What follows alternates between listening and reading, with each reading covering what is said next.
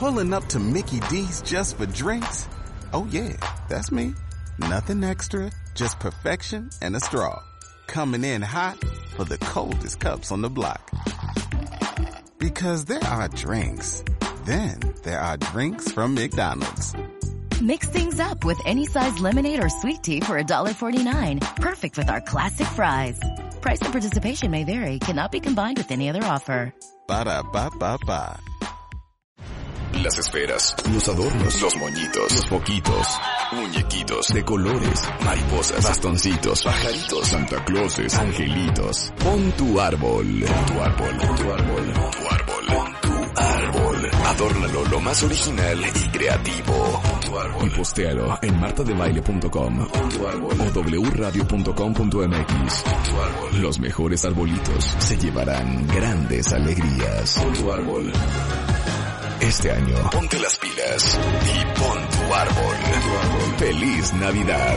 Solo por W Radio. El behind the scenes de The Crown. It would help if we could decide here and now on your name. Uh, that is the name you will take as Queen.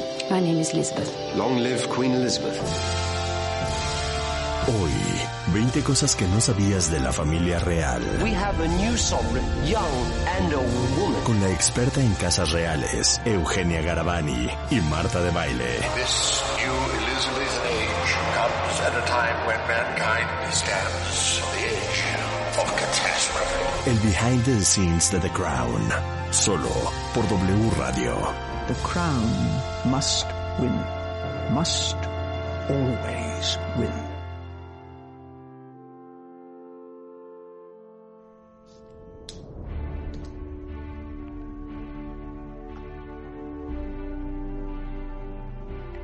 Bienvenidos de regreso, cuentavientes. Vamos a cambiar el track, vamos a cambiar de tema radicalmente.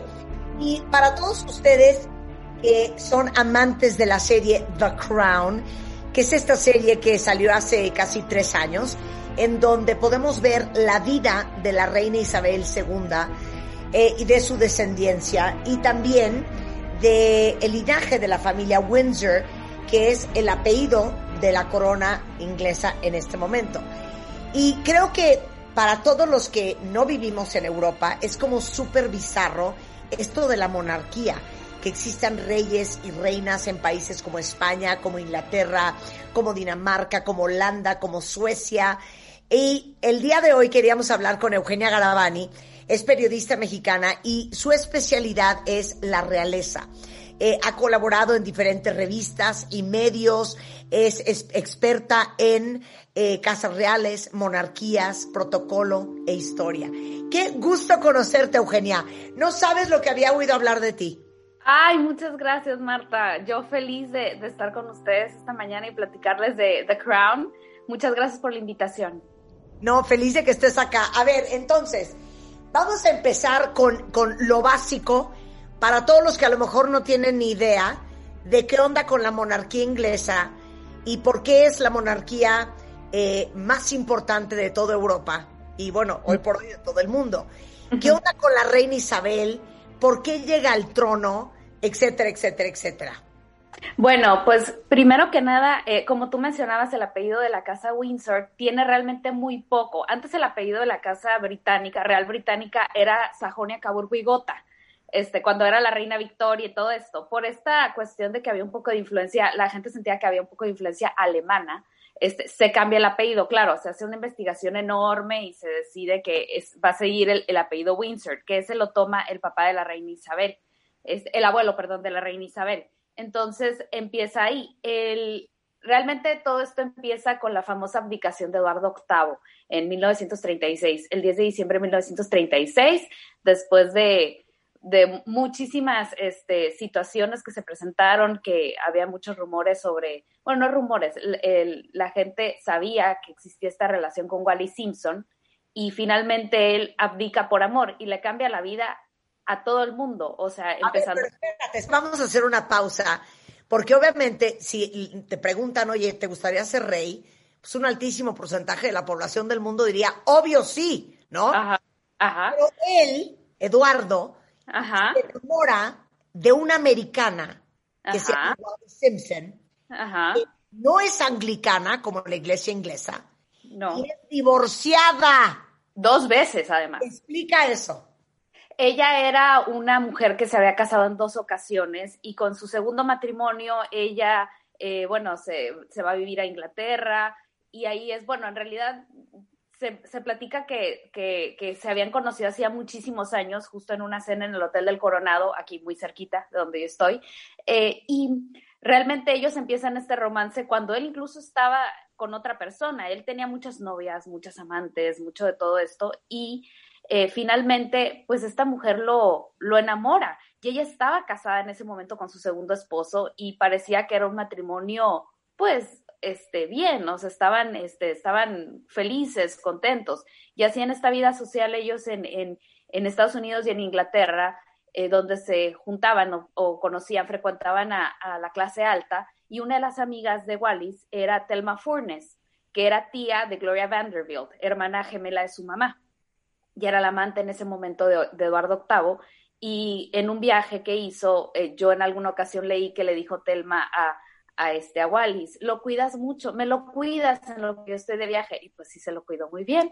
Entonces así que se lo, empezaron esta relación y este, y pues fue muy polémico porque obviamente a él no le iban a permitir casarse, él era el heredero al trono. Entonces era así como, no hay manera, no había manera y muere su papá, inmediatamente él es nombrado rey, no lo alcanzaron a coronar porque él durante ese año vivió toda esta situación de qué iba a pasar, qué iba a hacer, qué, iba a ocurrir. Y finalmente, este, además de que ya en esos años ya se escuchaba sobre, sobre la posibilidad de, del estallido de una segunda guerra mundial, entonces, situ una situación política muy difícil y además la situación familiar que se veía de cómo nos vas a traer a esta mujer a vivir este, a Inglaterra, cómo la vas a convertir en la reina de los británicos y decide él, pues, pues haber estado muy, muy, muy enamorado, este, como para haber decidido abdicar y cederle a su hermano Alberto, en ese momento que fue el rey Jorge VI, a su hermano Alberto, que es el duque de York, le cede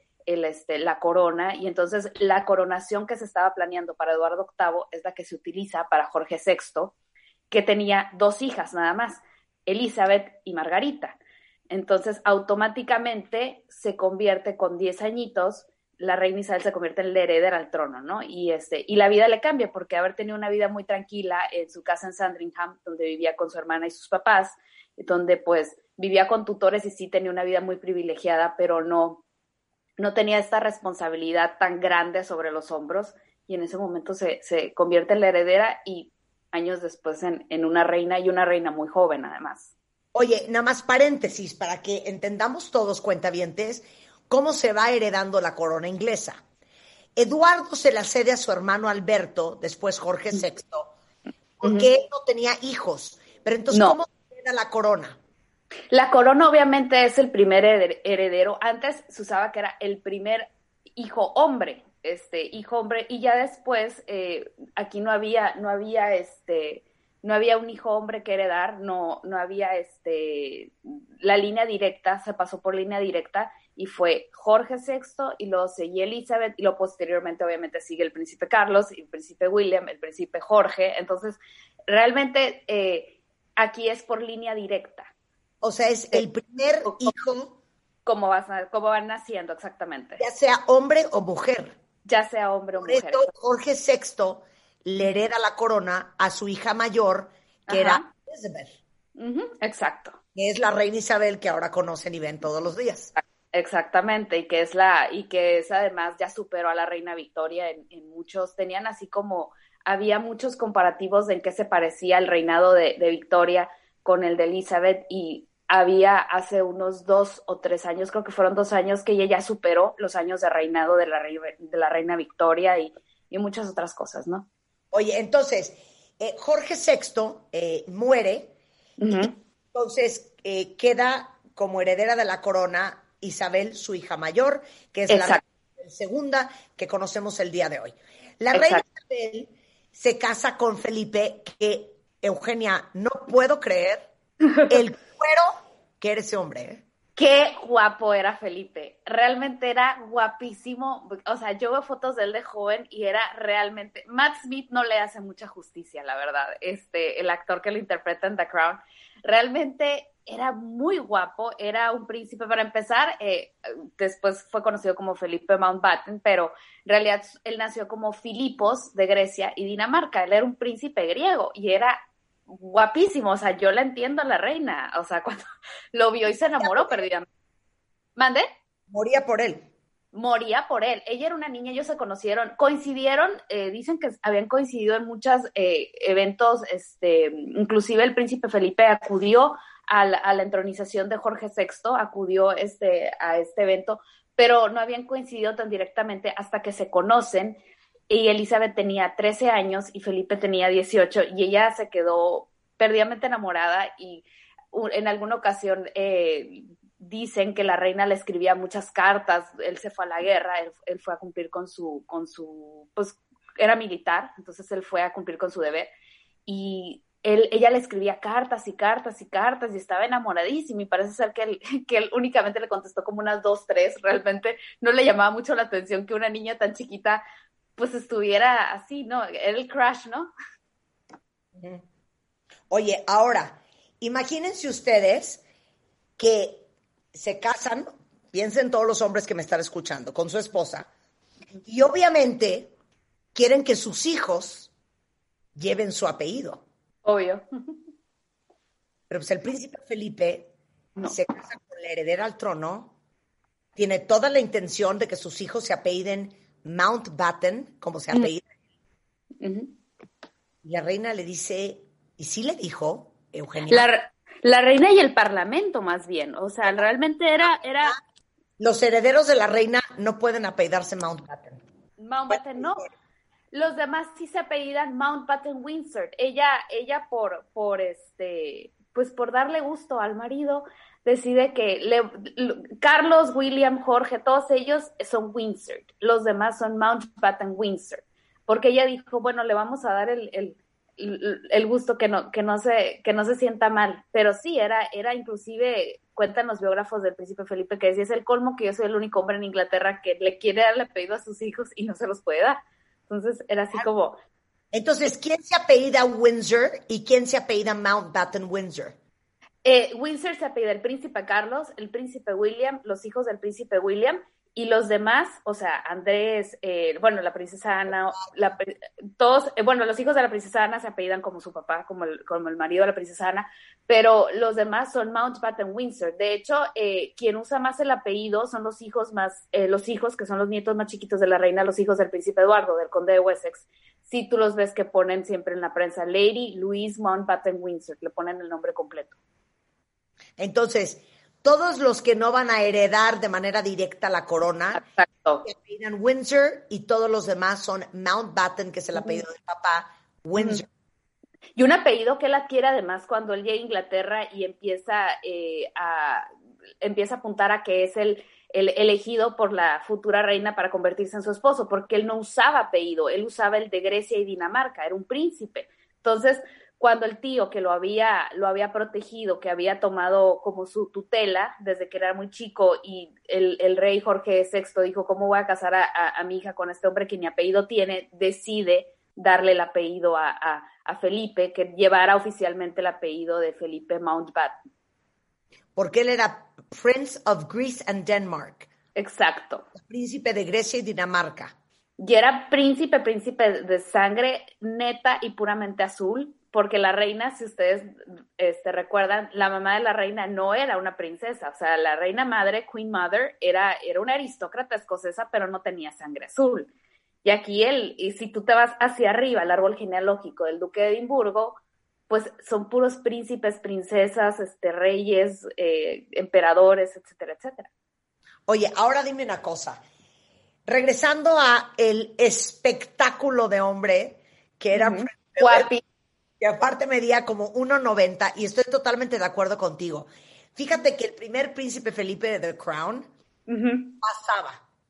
El que está ahorita en la segunda, tercera y cuarta temporada me parece tan mal casteado.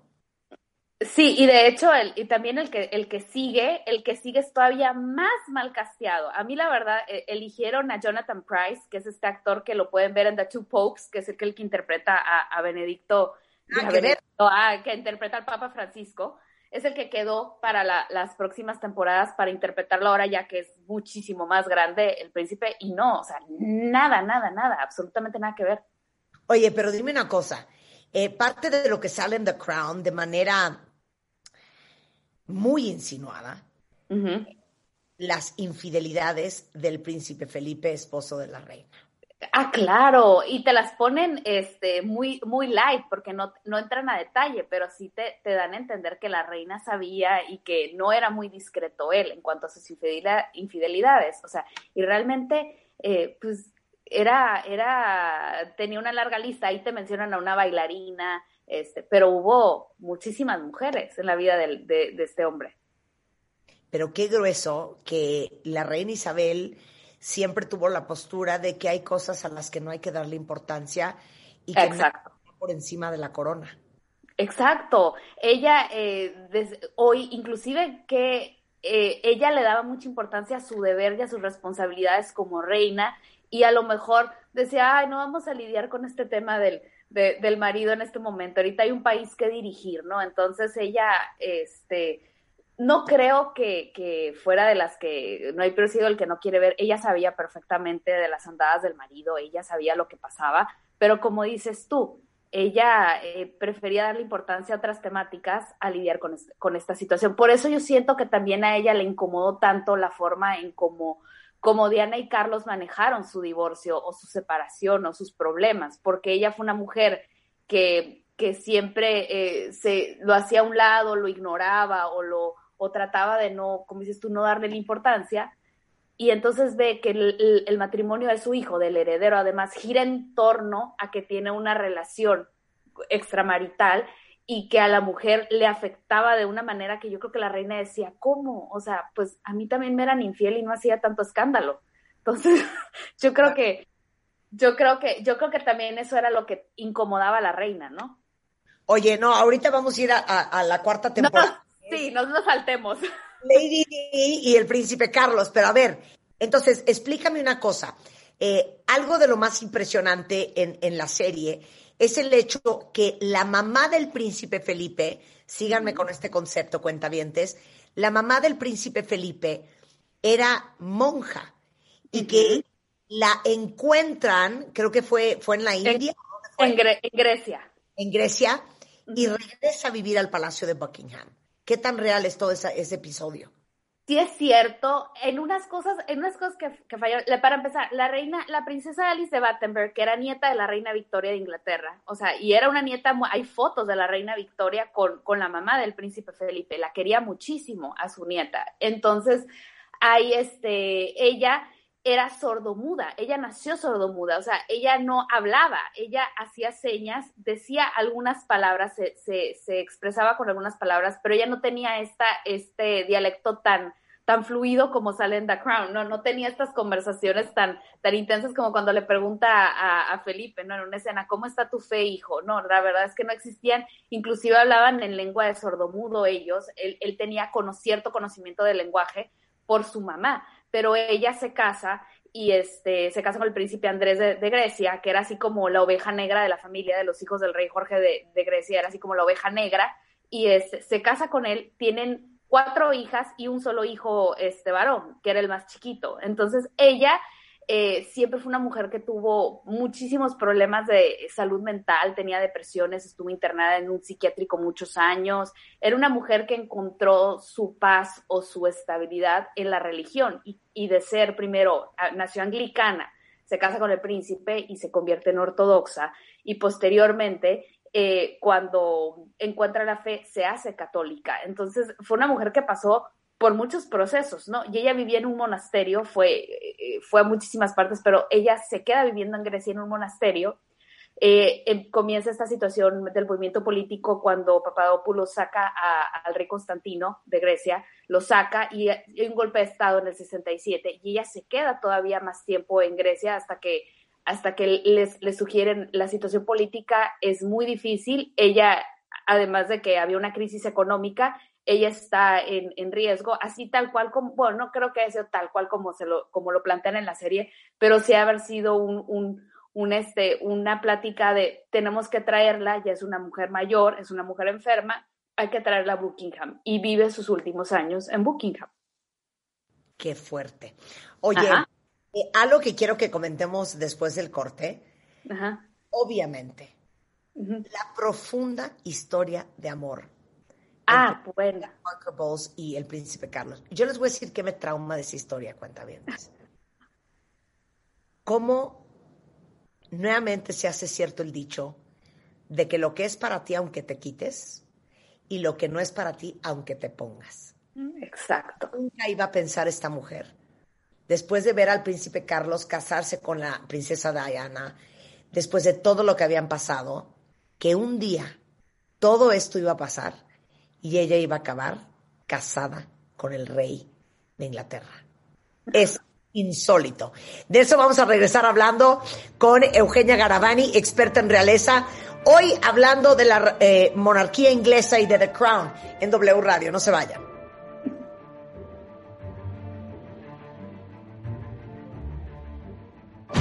Las esferas, los adornos, los moñitos, los foquitos, muñequitos de colores, mariposas, bastoncitos, pajaritos, Santa Clauses, angelitos. Pon tu árbol, pon tu árbol, pon tu árbol, pon tu árbol, pon tu árbol. Adórnalo lo más original y creativo. Pon tu árbol. Y postéalo en martadebaile.com o wradio.com.mx. Tu árbol. Los mejores arbolitos se llevarán grandes alegrías. Pon tu árbol. Este año, ponte las pilas y pon tu árbol. Feliz Navidad. Solo por W Radio. Radio. Marta de baile. It's the most wonderful time of the year. En modo navideño, desde casa. Solo por W Radio. Estamos de vuelta.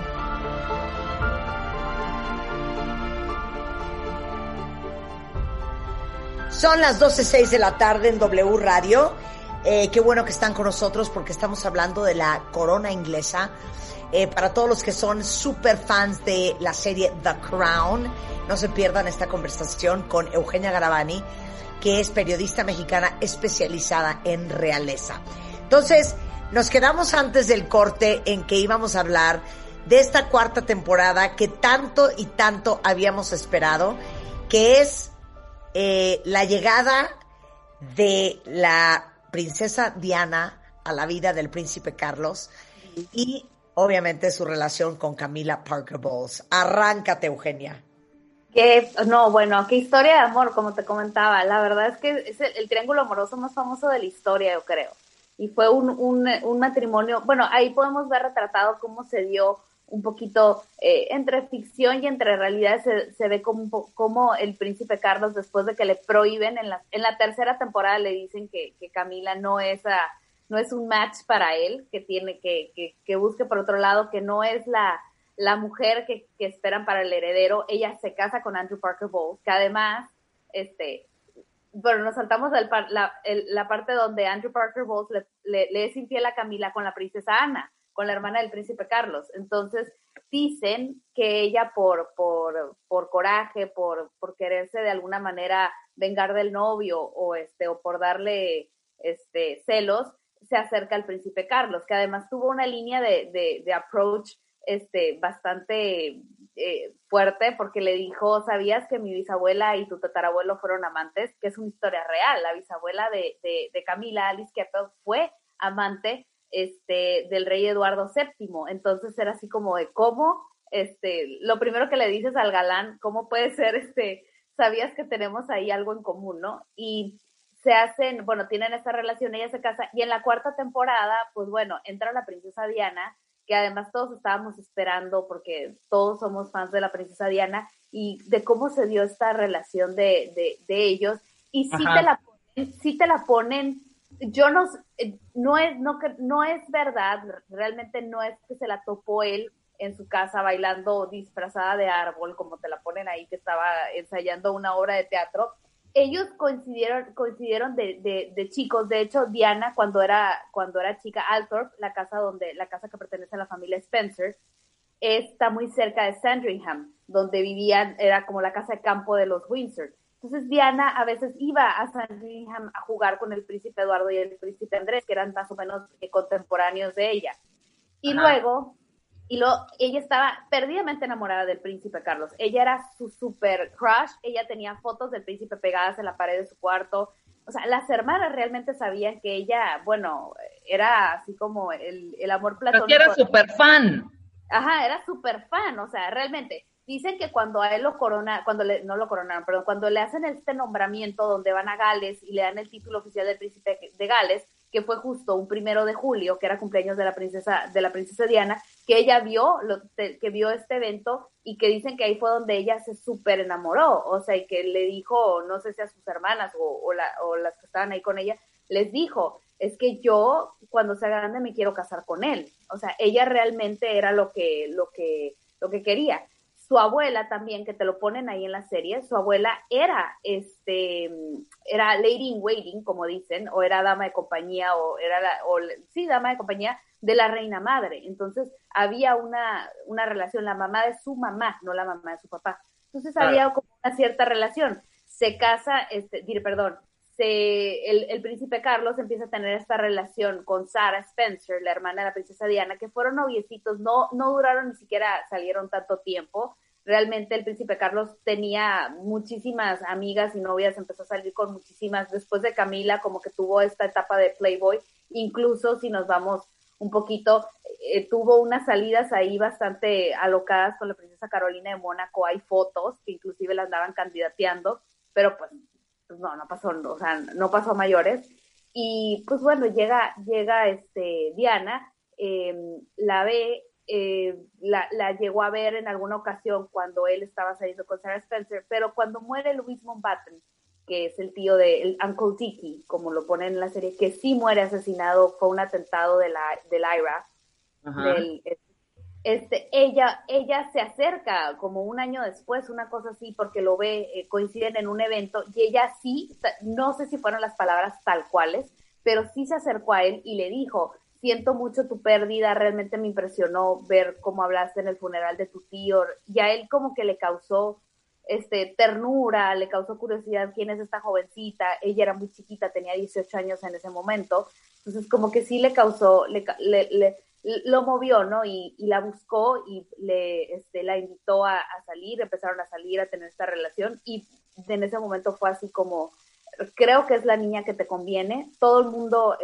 tanto Camila como los padres, como la princesa Ana, todo el mundo decía, es aristócrata, es anglicana, no tiene, o sea, un pasado, pero transparente, intachable, y es este realmente es, es, es una, niña de buena familia, ¿no? Exacto, es la candidata perfecta para el, para el, para el papel de futura esposa del heredero de la corona. Entonces, eh, empiezan esto, y sí fue muy parecido a esta situación de que había, no había, no se conocían mucho, realmente fue muy poco el tiempo que, que duraron de novios. Eh, sí, efectivamente, él le propuso matrimonio en una de las recámaras del, del, del palacio.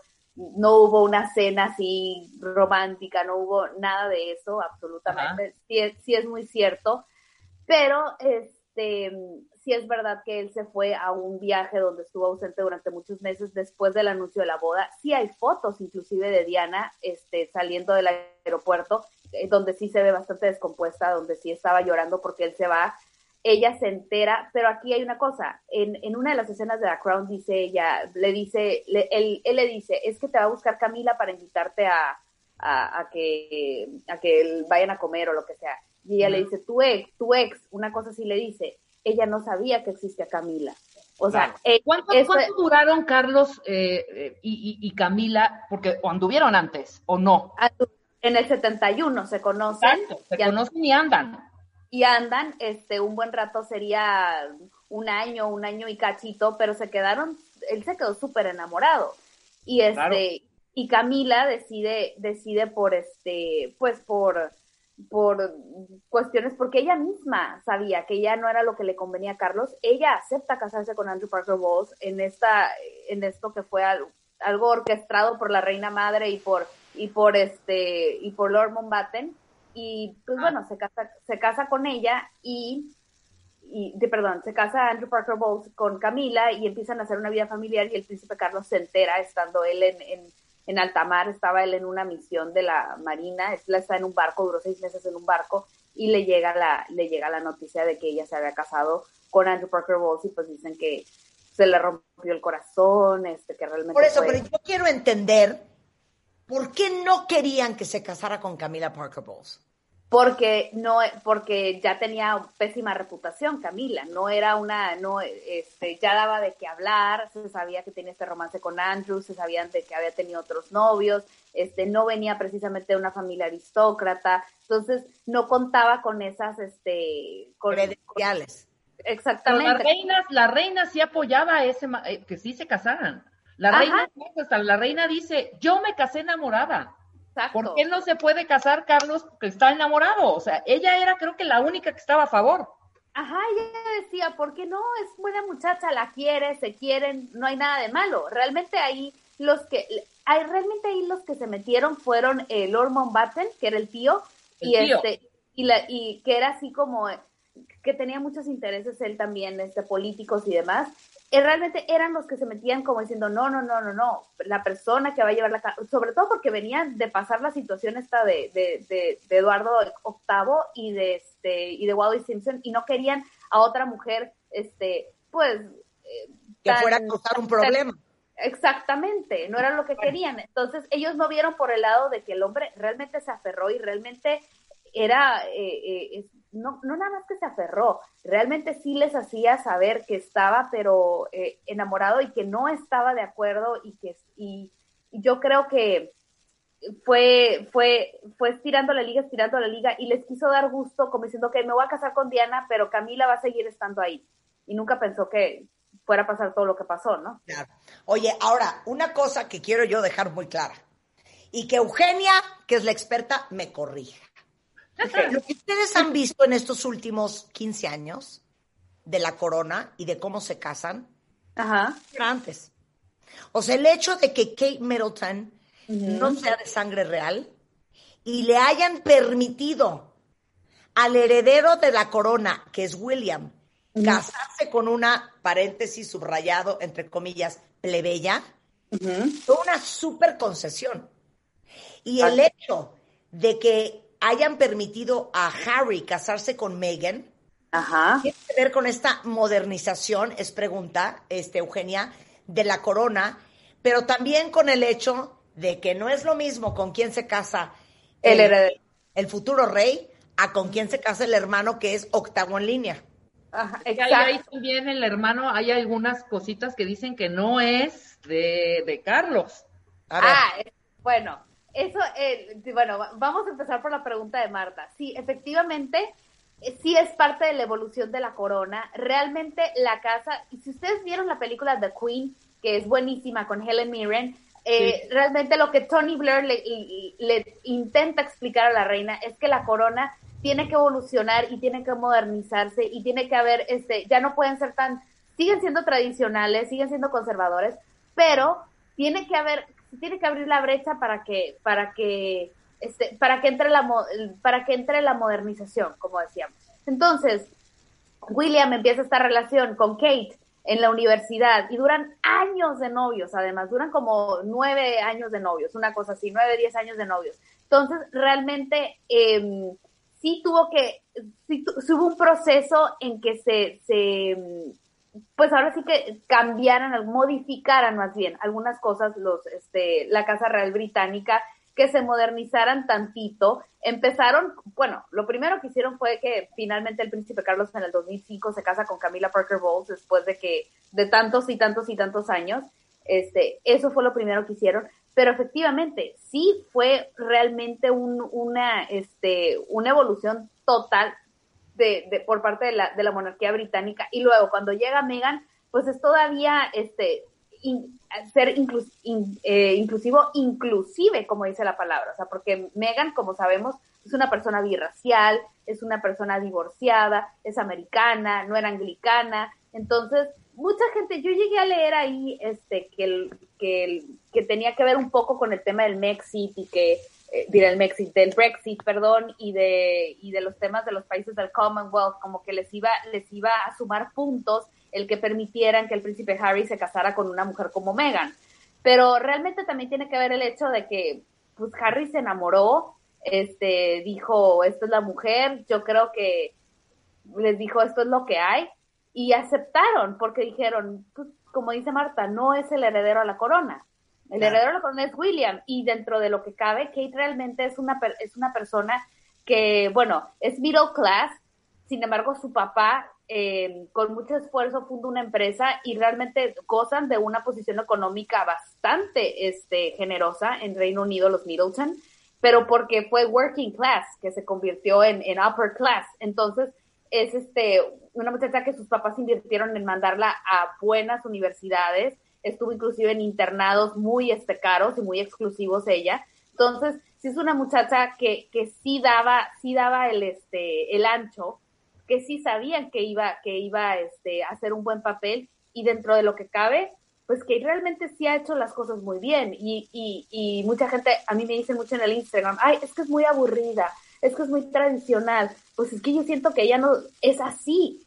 y eso es lo que le ha haber gustado a la familia real, que no es una muchacha escandalosa, que no es una muchacha que da de qué hablar, que, o sea, yo creo que lo más escandaloso que, que llegó a ser fue ese, esa pasarela donde el príncipe William dicen que la vio por primera vez, que era con un vestido medio transparente, y ya, o sea, de ahí en fuera es una muchacha bien portada, o sea, realmente era una, una una joven británica muy conservadora y que sí, este, que sí abonaba muy bien en esta, en esta, en esta familia. Claro. Oye, ahora una cosa. Aquí quieren saber los cuentavientes. ¿Por qué Camila Parker Bowles se casa con su marido? ¿Y qué tan enamorada estaba ella en ese momento del marido y del príncipe Carlos? es que realmente sí estaba enamorada Camila de Andrew Parker Bowles. Ella sí lo quería Andrew Parker Bowles, era su novio y ella sí le dolió mucho cuando la infidelidad con la princesa Ana y todo. Y sí, este, yo siento que, que, que, que Carlos estaba más enamorado de Camila que ella de él, porque ella sí se, se, se estabilizó con el marido, tuvieron dos hijos, ella sí veía el lado bueno de estar casada con Andrew Parker Bowles, ella sí veía las ventajas y ella sí, sí se daba cuenta que, era, que fue la mejor decisión que tomó. Pero el príncipe Carlos continuaba detrás de ella, el príncipe Carlos seguía buscándola, es el padrino de uno de los hijos de Tom, del hijo mayor, es el padrino bautizo. O sea, realmente el príncipe Carlos sí siguió muy aferrado a la idea de esta historia de amor. Y ella sí era un poco más madura en decir, a ver, Carlos, o sea, tú eres el heredero a la corona, yo estoy casada. Y yo, y, y, y en la serie se lo dicen, ¿no te has puesto a pensar que a lo mejor Camila sí quiere a su esposo? Sí lo quería, o sea, sí lo quería y este, pero el príncipe Carlos siguió ahí, fue una relación que se siguió alimentando, que se siguió frecuentando, se siguieron procurando, entonces pues al final de cuentas pasó eso, que se convirtieron en amantes y, y, al final de cuentas, digo, en amantes cuando los dos estaban casados y, y al final de cuentas en lo que son ahora, que son la pareja heredera al trono. Oye, ahora, imagínense ustedes cuentavientes que un día antes de casarse, se dan cuenta que su próximo marido le acaba de mandar una pulsera con sus iniciales a su ex. ¿Qué harían? Eso es lo que pasa en The Crown. La pregunta es, ¿esa historia es verdad? Sí pasó lo de la pulsera con las iniciales de G y, y de Gladys y porque tienen unos apodos ellos, ¿no? Sí pasó, no fue antes, no fue como te la ponen que fue antes, pero esa situación sí se dio. Ella sí, este, ella empezó a, ver las señales, los red flags, desde el compromiso. Y él, este, creo que sí le dijo que, ay, es, un, es un chiste entre nosotros, es un regalo de despedida, es este, este, ya se acabó, es, bla, bla, bla. Y pues ella, al final de cuentas, estaba tan enamorada, además de que todo el mundo le decía, es que no te puedes echar para atrás, o sea, no hay, no hay forma, o sea, ¿cómo vas a cancelar la boda del siglo? yo creo que ella, ella sí ha de haber pensado, bueno, ok, que se despida de la mujer esta, ya sigo yo, yo voy a ser la esposa, este, conmigo va a estar el resto de su vida, y pues no, no pasó. Pues no, ahora, otra pregunta. Para nosotros es muy difícil de entender que el deber esté por arriba del amor. Ajá. ¿Por qué se casa Carlos con Lady Di si nunca estuvo enamorado de ella? por el, por, por presión por parte del Parlamento de la monarquía, tenía que ya dar un heredero a la corona, tenía, él tenía 30 y tenía 32 o 33 años cuando se casa con la princesa Diana, lo estaban presionando mucho, había, eh, había encontrado esta joven que, como, como decíamos, era una joven que estaba perfecta, ideal para ser la heredera, la futura reina. Entonces yo creo que fue un momento donde dijeron, a ver, ya está esta niña, eh, cuenta con las credenciales, este, está perfecta, eh, es buena, es linda, es, este, tiene algo, ya cásate con ella. Entonces yo siento a mí muchas veces me preguntan, ¿el príncipe Carlos realmente quiso a la princesa Diana? Yo siento que sí la llegó a querer, no así un amor así de, no, porque esa era Camila para él, pero siento que de alguna manera sí le tomó cariño, por algo se fijó en ella, ¿no? Cuando ella llegó a darle el pésame, sí hubo algo que, lo, que la trajo, él sí se daba cuenta del, de, después del magnetismo que tenía ella, seguramente sí existieron esos celos porque ella lo opacaba mucho realmente, o sea, ella lo eclipsaba de una manera impresionante, ¿no? Pero yo siento que él sí se casó convencido de que, de que era una buena decisión. Sin embargo, él creyendo, él, él, pensando, bueno, en algún momento, este, no quiero pensar que, no quiero decir que, que, él estaba pensando en que se iba a divorciar, se iba a divorciar, pero yo creo que sí, él, él, él sí pensó que a lo mejor podía olvidar a Camila o que podía, este, que, que, se le podía pasar, que esta, que esta joven sí iba a lograr lo que, lo que otras habían logrado, ¿no? Yo creo que él sí se casó creyendo eso, pero pues no ocurrió. Ok. ¿Qué tan víctima era Lady D o qué tan arpía, inteligente, manipuladora y hábil al regresar con Eugenia Garabani en W Radio? No se vayan. El behind the scenes de The Crown. It would help if we could decide here and now on your name. Uh, that is the name you will take as Queen. My name is Elizabeth. Long live Queen Elizabeth. Hoy, 20 cosas que no sabías de la familia real. We have a new sovereign, young and a woman. Con la experta en casas reales, Eugenia Garavani y Marta de Baile. This new Elizabeth age comes at a time when mankind stands on the edge of catastrophe. El behind the scenes de The Crown, solo por W Radio. The Crown must win, must always win. El behind the scenes de The Crown. It would help if we could decide here and now on your name. Uh, that is the name you will take as Queen. My name is Elizabeth. Long live Queen Elizabeth. Hoy, 20 cosas que no sabías de la familia real. We have a new sovereign, young and a woman. Con la experta en casas reales, Eugenia Garavani y Marta de Baile. This new Elizabeth age comes at a time when mankind stands on the edge of catastrophe. El behind the scenes de The Crown, solo por W Radio. The Crown must win, must always win.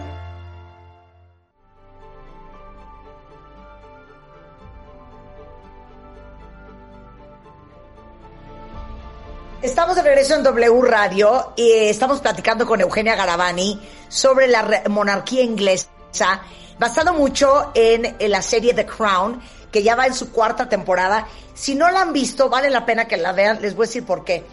Es, digamos que, una gran oportunidad educativa para aprender sobre la monarquía más importante y más antigua en la historia del mundo. Eh, y si les gusta el chisme, también les va a servir para el chisme. Pero decía yo antes del corte que yo traigo una discusión infernal con Natalie Rotterman, eh, directora de revista MOA, y es ávida, eh, eh, digamos que cuenta bien de The Crown, y dice Natalie que Lady D no era ninguna mensa, no, que no todo, que le encantaba hacerse la víctima, pero que tenía un colmillo que arrastraba hasta el suelo. Este, a ver, quiero que me des tu veredicto, Eugenia. Yo digo que, como decimos los mexicanos, la burra no era arisca. Siempre lo he dicho. Eh, realmente ella sí entró, como la vemos, súper inocente, como que no sabía, con mucho miedo, muchas inseguridades que ella además ya traía de, de, de cómo creció, ¿no? De, de su infancia y todo. pero yo siento que sí, después de ver cómo, de ver este cinismo de Carlos, de ver la, la total indiferencia de la familia real hacia sus problemas maritales, de ver todo eso, yo creo que ella sí dijo, se volvió, este, eh, pues, no quisiera decir la palabra vengativa, pero sí se volvió como más rencorosa, se volvió más, este, eh, más astuta. Entonces, pero, por ejemplo, hay una escena, cuentavientes, y ubiquemos que los ingleses son ultra conservadores. Hay una escena donde la Lady D, de sorpresa de cumpleaños, le baila en la ópera de Londres, de sorpresa, un baile muy sensual y erótico de Uptown Girl. Y el príncipe Carlos está que trina de furia. Dice Natalie Rotterman, perdóname, lo hizo porque le encantaba que le aplaudieran a ella, no por el príncipe Carlos. Porque qué clase de regalo a un cuate ultra conservador, este, que es eh, de, la realeza, hacerle ese numerito en público. ¿Qué opinas, Eugenia?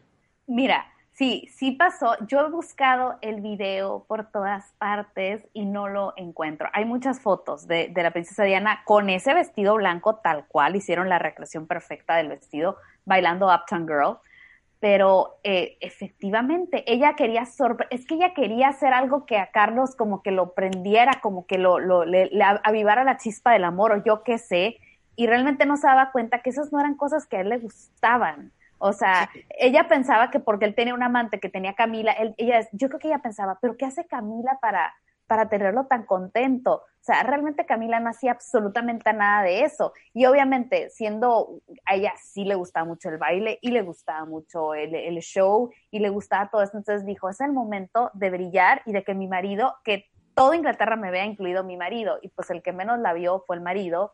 Y, o sea, y, no hubo, no hubo tal éxito, al contrario. O sea, dicen que el, que el príncipe, así como en la película, digo, como en la serie, le dijo, pues hiciste el ridículo, me dejaste en ridículo con todo el mundo, o sea, que realmente no tuvo absolutamente nada de positiva su reacción. Claro, totalmente. Quiero que sepa, Rebeca, que me da una tristeza horrible que no quieras ver The Crown. Es lo único que quiero que No, no, no, no, espérame. Yo nada más tuve un problemita ligerísimo con la reina cuando ya es mayor. Cuando me cambian casting. Es que claro, igual, o sea, Claire Foy era perfecta. ¿Por qué fueron a hacer ese cambio con todo lo buena actriz que es Olivia Collins? Además, pudieron haberla caracterizado un poco mayor y salía perfecto, perdóname. Ahí me perdieron definitivamente, pero la voy a retomar, ¿eh? Sí, realmente Olivia Colman hace un excelente papel y ahorita, fíjate que en esta temporada, no sé si te pasó a ti, Marta, pero yo ya le encontré más parecido con la reina actual, sea, de, o sea ya de, de, grande, ya le encontré a ver el, le, le empecé a ver el, el, el parecido, el peinadito, las canas, como que me voy a esas fotos de, la reina en los 70s y 80s y ya le encuentro el parecido, pero al, al, principio sí fue así. Sí. Al, al, principio sí fue así como de que, ¿qué onda? Ahora, retomemos. Uno de los protagonistas de la serie es la bulimia y la anorexia de Princess Diana. Esto es cierto. Exacto.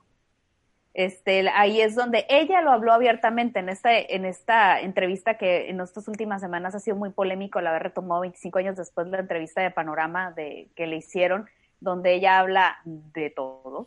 Este, ella habló de la bulimia y habló abiertamente que lo que ocurrió fue que el, el, el príncipe la abrazó en un momento, le rodeó su brazo, con la cintura y que le dijo, aren't we chubby? O sea, como que le dijo, estás un poquito, o sea, como que le dijo, estás un poquito gordita.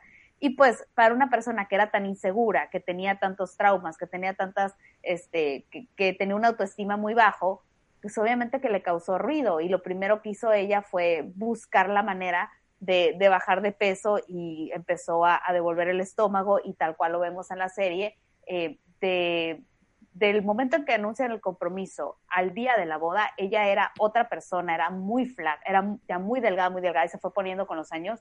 Nosotros podemos ver en el archivo de fotos de Lady D y cuando los niños eran muy chiquitos y todo, ella era muy, muy, muy, muy delgadita.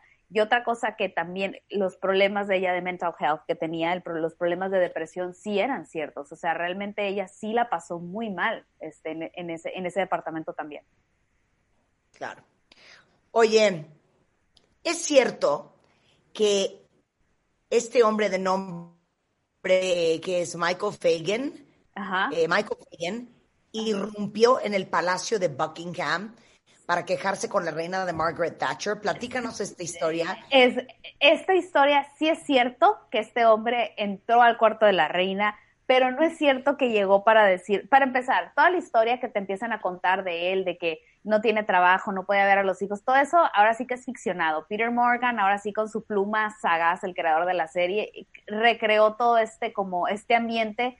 Eh, aprovechó que en esos años efectivamente se había una, una crisis en, en, Reino Unido. Margaret Thatcher era la, la primer ministro y parecía que no estaba haciendo un buen papel como, como ello. Entonces, sí, este, eh, abusaron ahora sí que de la dramatización, porque en realidad el hombre cuando lo interrogaron, cuando le preguntaron, o sea, ¿qué querías? O sea, como, ¿por qué entraste? O sea, te metiste por una ventana y cómo es que acabaste ahí?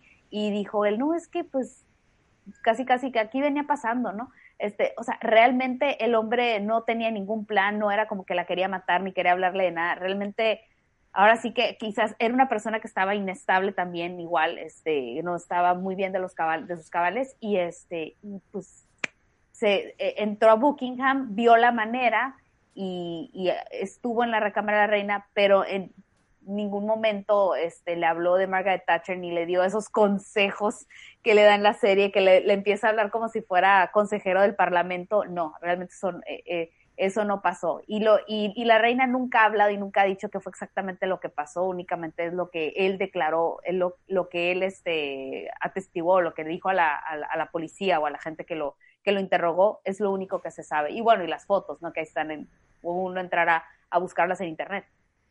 Ok, ¿qué, qué tan fiel a la realidad es la serie?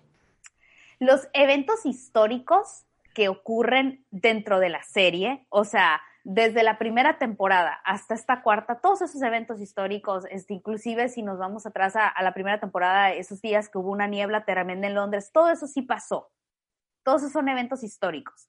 Pero alrededor se dramatiza mucho. O sea, te quieren poner una novela, te quieren poner unas cosas. Por ejemplo, en esta temporada se habla del caso de las primas, de las primas que aparecen en un, este, en una institución, este, como un manicomio, como un, este, un asilo, ¿no? Para, para personas con, este, con problemas este, mentales, de salud mental.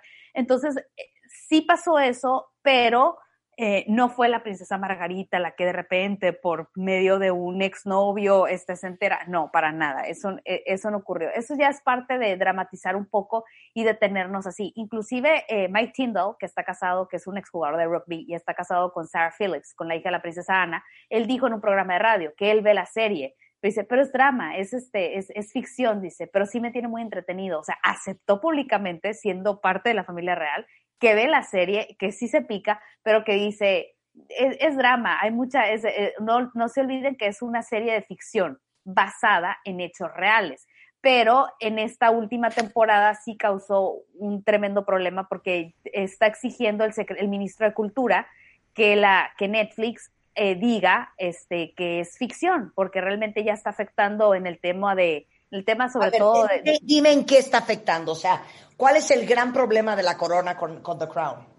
parece ser que William y, este, el príncipe William, no sé si le afectó ya que hablaran tan abiertamente de, de, cómo te pintan a la princesa Diana, porque bueno, Rebeca no ha visto este, la serie, pero ahí ya te empiezan a hablar de que la princesa Diana también se prestó al jueguito de tener noviecitos y de este, la bulimia tan abiertamente, eh, la forma como trataba el príncipe Carlos a la princesa Diana, todo esto les afectó y, eh, y parece ser que no están muy contentos la Casa Real con el hecho de que, de que ahora sí hayan invadido la, intimidad. Creo que ahora sí les picó. Mucha gente a mí me, me ha alegado ay, es que seguramente la familia real este, está confabulada con los creadores de The Crown porque es una campaña de mejorar la imagen de la, de la familia real británica, etcétera, etcétera, etcétera. Mucha gente me lo alega.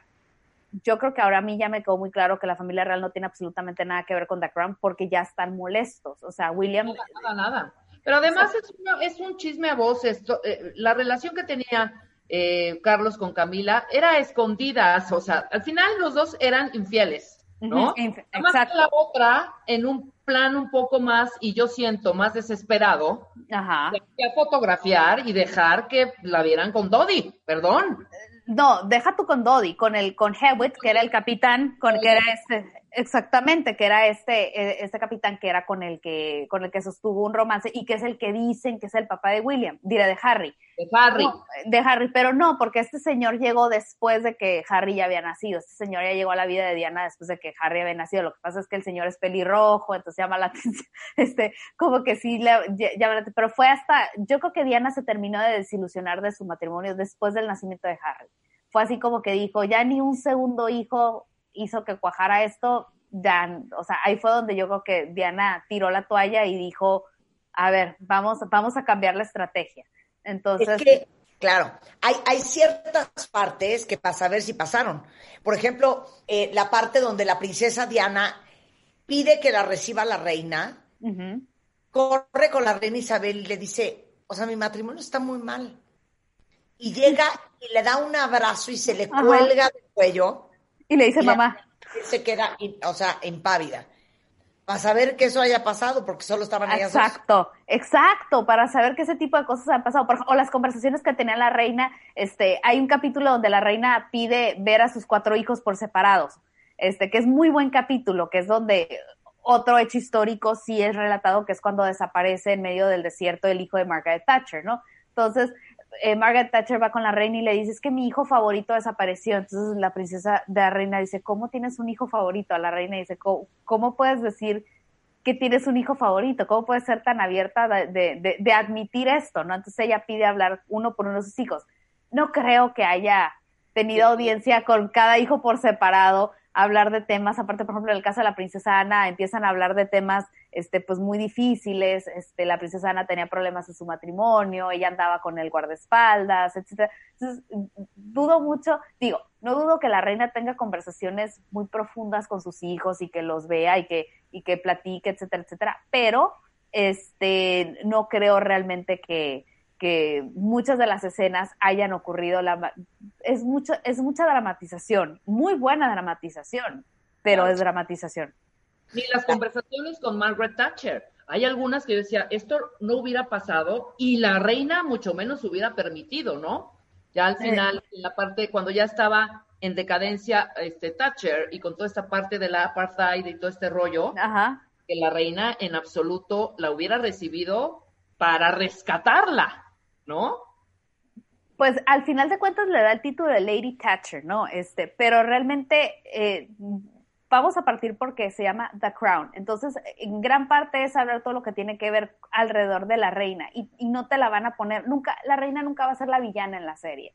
Claro. Entonces, obviamente te la ponen como una mujer que al final de cuentas es una mujer y puede tener empatía hacia otra mujer y sobre todo una mujer en el poder como lo, como lo era ella, ¿no? Entonces, hay una escena donde le dice, donde le dice el, el príncipe Felipe, le dice, ay, bueno, dos mujeres lidiando, este, ¿cómo le dice? Este, a cargo del negocio, le dice, este, ¿dónde se ha visto eso? Entonces, yo creo que no, como yo te comentaba, Reca, no creo que hayan sido eh, mejores amigas, pero yo siento que sí han de haber llevado una relación de cordialidad. Y yo nunca creo que Margaret Thatcher se le hubiera puesto, como decimos los mexicanos, al brinco este, a, a, la reina. Jamás. Yo no creo que eso haya existido nunca. Yo creo que, que Margaret Thatcher sabía perfectamente cuál era su lugar. Aparte, Margaret Thatcher era primer ministro, su ciclo iba a terminar en algún momento. Y la reina, pues ahí sigue, ¿no?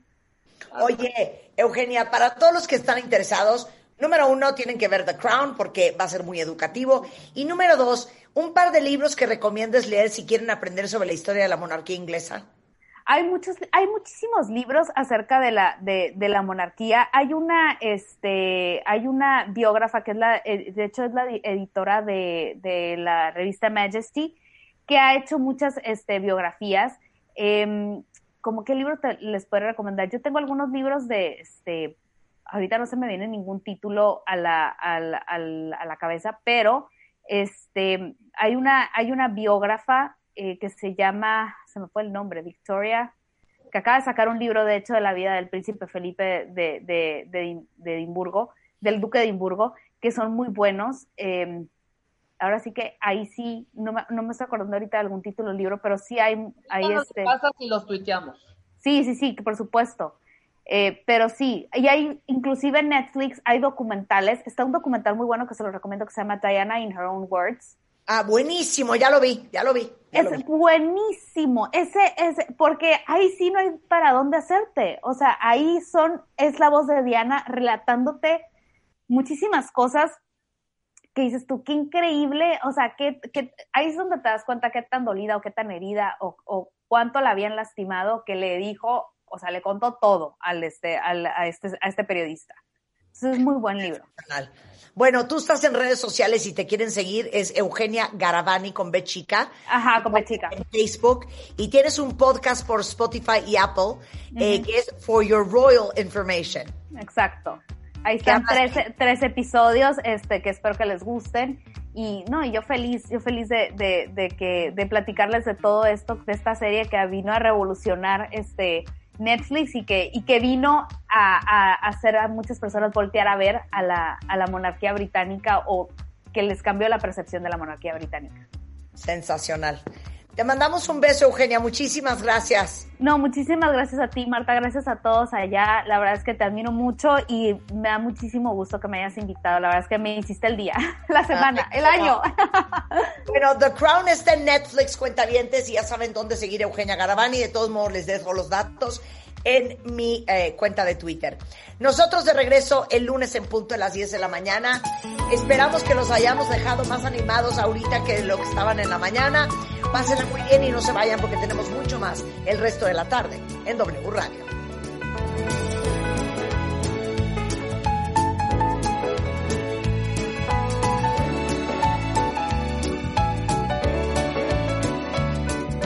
I'm driving home for Christmas.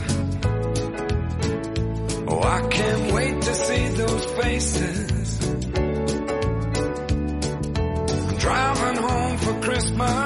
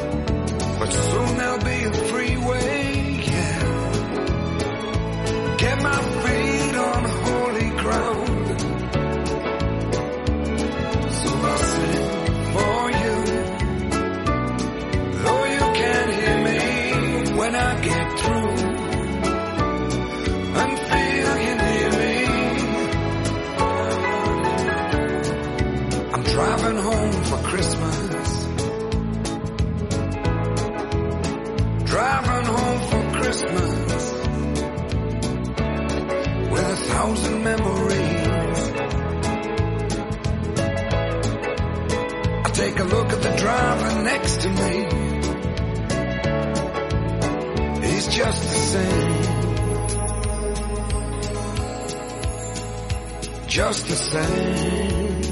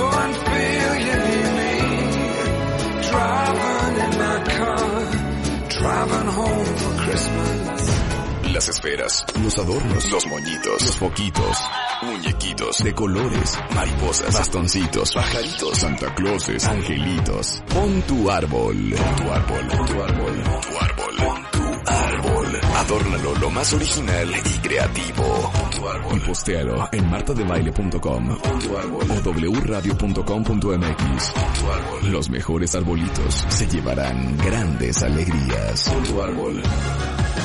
Este año, ponte las pilas y pon tu árbol.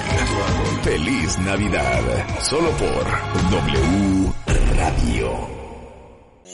Marta de Baile por W.